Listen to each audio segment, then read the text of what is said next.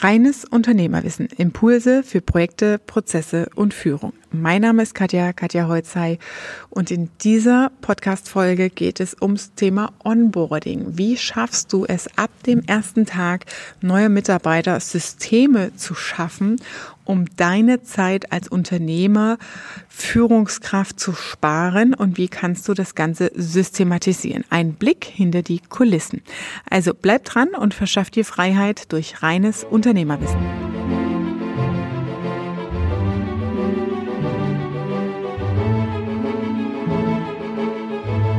Es geht um Onboarding-Prozesse. Warum teile ich das mit euch? Natürlich, weil einige jetzt mitbekommen haben, ich habe es ja geteilt auf Social Media, dass ich eine Handvoll neue Leute eingestellt habe, zack, auf einen Schlag. Und ähm, es ist nicht nur so, dass ich erzähle, wie man Prozesse, Systeme und Strukturen für Unternehmer und in Unternehmen aufbaut, sondern ich lebe sie auch selbst und da möchte ich euch heute einfach mal mitnehmen auf die Insights behind the scene. Wie kannst du denn ab dem ersten Tag, wenn du neue Mitarbeiter einstellst, im Onboarding schon Systeme und Strukturen schaffen? Heißt, wie schaffst du es mit Systemen und Strukturen, ähm, deine Mitarbeiter ab Tag eins ja, sauber strukturiert und Effizienz, effizient reinzuholen. Da gibt es natürlich auch ein paar Kniffe. Ihr kennt das, da bin ich gerade stehen geblieben, genau am Thema, wie ähm, ist es, wenn der Mitarbeiter das erste Mal da ist, die ersten Wochen. Ja? Das heißt, du erklärst, machst den Erklärbär, sagst, hier ist die Ablage, hier sind die Sachen, wo ist die Küche, wie geht der Wasserhahn, bla bla. Wir haben bei uns so einen speziellen Wasserhahn mit Filter eingebaut, integriert. Da muss, braucht man eine Erklärung zu, wie geht der Wasserhahn, wie kriege ich Blubberwasser und kochendes Wasser direkt aus dem Wasserhahn. Ähm, ja, das ist so. Und ähm, das sind natürlich inhaltlich auch, warum rufen die Kunden an, welche Kunden gehören zu welchen Produkten, äh, wie sind jeweils die Floskeln, die Umgangsregeln etc., die Insights, die inhaltliche Einarbeitung. Und ähm, ihr könnt euch vorstellen, bei vier Mitarbeitern gleichzeitig, ne, da hast du den Erklärbär. Aber Trick 17, du machst das bitte nur einmal. Das heißt, alles, was ich erläutere und erkläre, was im Zusammenhang mit den Unternehmensstrukturen hängt, und da hilft es natürlich überhaupt Strukturen zu haben, die sich im echten Leben am Telefon genauso wiederholen wie auf dem Laufwerk, wie in den Unterlagen, falls ihr noch digitale Mappen habt oder halt die ähm, Online-Mappen oder Papiermappen entsprechend, Projektmappen, dann ähm, sollte es immer überall die gleiche Systematik sein. Und es fängt auch bei solchen Kleinigkeiten an. Ich habe hier mal ähm, Beispiele vor mir liegen kennt man auch, nicht unüblich. Ups, der Kaffee ist leer. Und ich packe das ganz gern in so spaßige Geschichten, weil ähm, man merkt dann ganz schnell, erster Tag habe ich gedacht, so, boah, jetzt muss ich hier die Putzfrau machen und allen hinterherräumen, das geht gar nicht.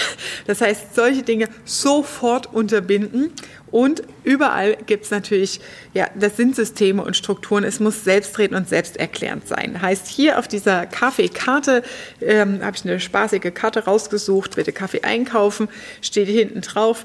Wenn sich dieser Behälter leert und nur noch zehn Tassen, also ist gleich zehn Kapseln, für das beste Team der Welt übrig bleiben, überleben wir nur noch einen Tag. Wir sind Koffein-Junkies.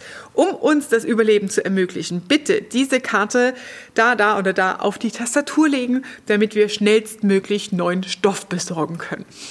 Ja, also das ist die äh, Auslöserkarte für Kaffee kaufen. Was steckt dahinter? Das System dahinter ist ein Kanban-System. Kanban ist ein Begriff aus dem Japanischen kommt aus der, kann aus der Logistik äh, verwendet werden, kann aber auch im Scrum, im Projektmanagement verwendet werden. Und das Kanban-System visualisiert über eine Kartenfarbe und eine Systematik einen neuen Bestellvorgang. Das heißt, es ist ein visueller Effekt, der einen Prozess auslöst. Jetzt kommt die Komplexität dahinter.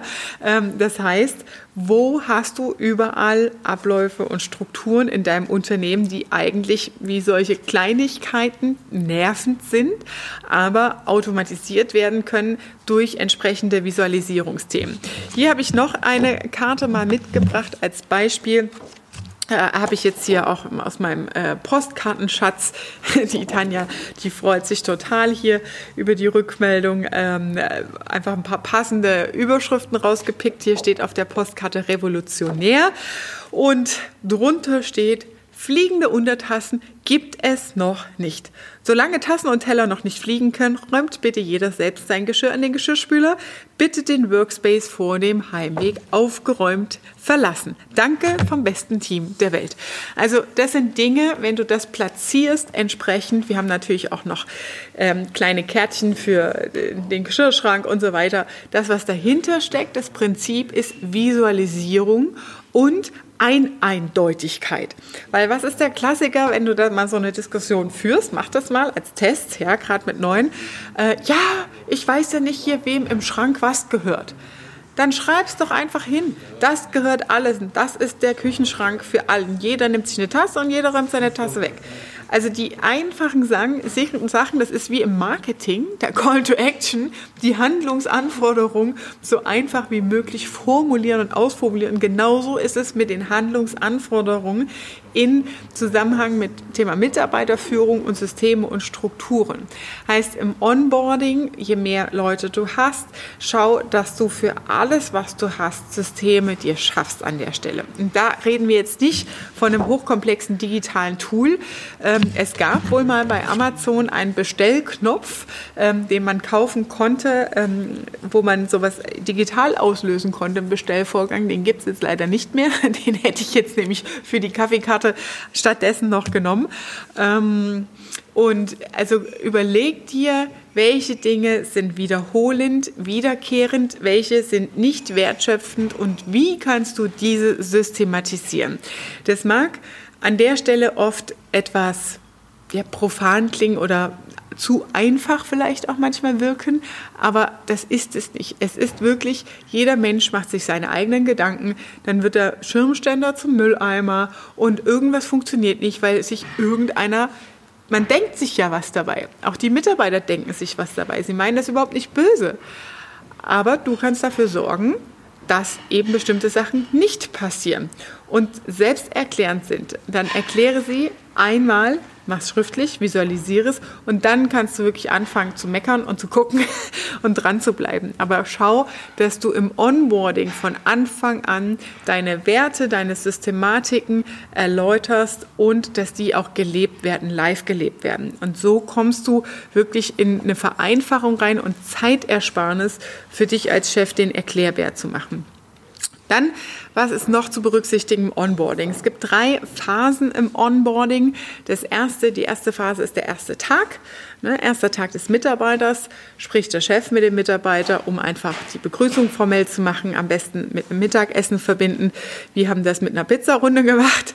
Ähm, und wichtig ist da, dass du halt wirklich deine Erwartungshaltung auch klar transportierst an diesem ersten Tag mit allen Höhen und Tiefen und allen Strängen und Grenzen. Ja, dass gleich klar ist, okay, wie läuft denn eigentlich so hier der Hase? Und da hilft es auch an der Stelle, sich ein bisschen zu outen. Wie bin ich denn zu lesen als Chef? Damit schafft ihr natürlich einen Zugang und ähm, holt die Mitarbeiter einfach auch in den konstruktiven Austausch rein, ja? ähm, wenn es denn mal knatscht oder knatscht oder nicht so gut läuft. Zweite Phase ist, sind die ersten 100 Tage. Mitarbeiter startet ähm, und arbeitet sich ein, die ersten drei Monate. Und in den ersten drei Monaten, viele sagen auch dazu Welpenschutz, ja, hat man auch schon mal gehört, gibt es halt ja andere Messkriterien, sag ich mal, als im normalen Verlauf. Das heißt, man muss sich einarbeiten. Es gibt einen Einarbeitungsleitfaden, hoffentlich bei euch. Ähm, bei uns ist der noch digital oder schon digital. Das heißt, es gibt eine Videodatenbank für Mitarbeiter, wo die Einarbeitung, die, die, das, was inhaltlich relevant ist, in Videos aufgezeichnet ist. Immer wieder, wenn es Änderungen gibt, zeichne ich das auf. Ich weiß das im Hinterkopf. Das heißt, ich mache nichts doppelt, es wird direkt dafür verwendet. Oder wenn ich auch ähm, Videos aufnehme für Online-Kurse, speziell spezieller Natur oder zu einem bestimmten Thema, dann mache ich gleich, wenn ich weiß, das ist jetzt ein Thema, das für uns auch Relevanz hat, hinten dran nochmal eine interne Aufnahme mit einer Erläuterung dazu, warum das so ist und, und wie das ist. Weil damit kommst du halt wirklich richtig gut rein. Und ich habe heute mit einer der neuen Mitarbeiterinnen gesprochen, die gesagt, boah, das ist voll super mit den Videos. Da merkt man halt wirklich richtig, ähm, ne, wie es so vorangeht und wie das alles hier funktioniert und so. Also die feiern das auch. Nutzt die Systeme und du brauchst ein Handy, du brauchst ein Mikrofon. Ich kann das auch gerne mal unten reinpacken, den Link. Ähm, wir arbeiten mit den Rode-Mikrofonen, mit den normalen, einfachen. Gut, billig sind sie auch nicht, aber es ist, ein, es ist nur ein Mikrofon mit einem Adapter fürs Handy. Also du musst dir nicht irgendwie high sophisticated technical Bullshit kaufen, sondern keep it simple und schau, dass du halt diese Dinge, die du tust in der Einarbeitung, nur einmal tust und gleich systematisierst. Da sind wir wieder bei Systeme und Strukturen. Dritter Punkt ist, wenn die drei Monate abgelaufen sind, dann gibt es natürlich ein sogenanntes ja, Zielvereinbarungsgespräch. Das würde ich immer abhängig von der Jahreszeit machen. In der Hoffnung, du hast eine Systematik, das heißt Strategie-Meeting, Zielvereinbarung für deine Mitarbeiter mit Halbjahresgespräch zum Sommer. Und wenn du diese Systematik hast, Sommer, Winter, Jahreswechsel, das sind die zwei Phasen, also immer im halben Jahr, findet das statt, dann integrierst du dieses erste Zielvereinbarungsgespräch entweder in diesen Zyklus rein. Wenn es aber mittendrin dazwischen liegt, dann würde ich ein extra Gespräch natürlich machen. Ne? In der Zielvereinbarung wird das finale Stellenprofil festgelegt, ja, weil oft ist es ja auch so, ein Mitarbeiter kommt, heißt, ähm, dann hast du dein, guckst du, dass du das Zielvereinbarungsgespräch integrierst Ne? Und da wird dann die Stelle, das Stellenprofil final festgelegt. Oft ist es ja so, dass Mitarbeiter gerade jetzt, wenn ihr am Wachsen seid, im Skalierung, dass ihr Mitarbeiter einstellt und in den ersten drei Monaten kristallisieren sich so die Stärken und Schwächen raus. Das ist so der Punkt Selbstbild und Fremdbild. Also wie gut ist der Mitarbeiter wirklich in dem, was er dir verkauft hat im Vorstellungsgespräch und was siehst du im Tagesgeschäft, wie er wirklich letztendlich ist. Und dann ist diese Gelegenheit nach den drei Monaten nochmal ein Anknüpfungspunkt, das zu justieren, wenn du am Mitarbeiter festhalten willst. Das heißt, wenn er einen großen Mehrwert für das Team und für deine Kunden bedeutet, dann guckst du natürlich vom Stellenprofil, wie du es anpassen kannst. Meistens in den Unternehmen, die am Wachsen sind, hast du diese Flexibilität noch, weil du gerade den fünften einstellst, obwohl du weißt, du brauchst zehn. Und dann kannst du die auch noch dahin entwickeln auf die passende Stelle.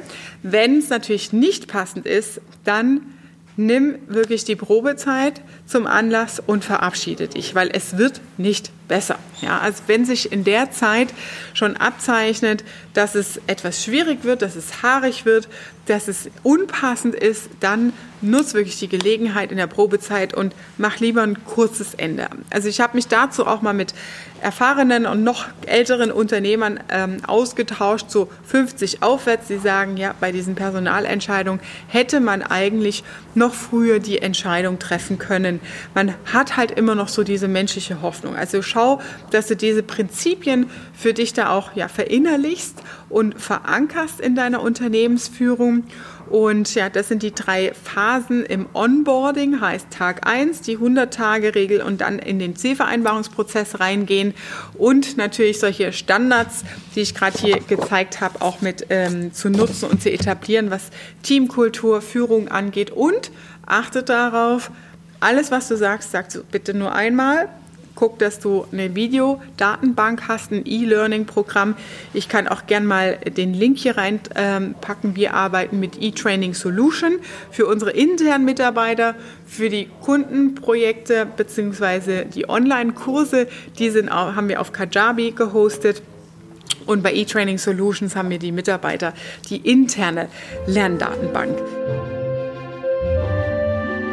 Das war deine Dosis reines Unternehmerwissen für heute. Und ich freue mich, wenn du auch beim nächsten Mal wieder dabei bist.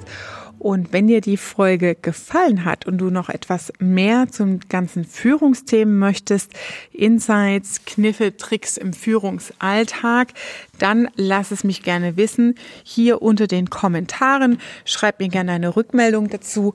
Und ich freue mich natürlich über eine 5-Sterne-Bewertung, wenn dir die Folge gefallen hat und sage liebe Grüße, deine Katja.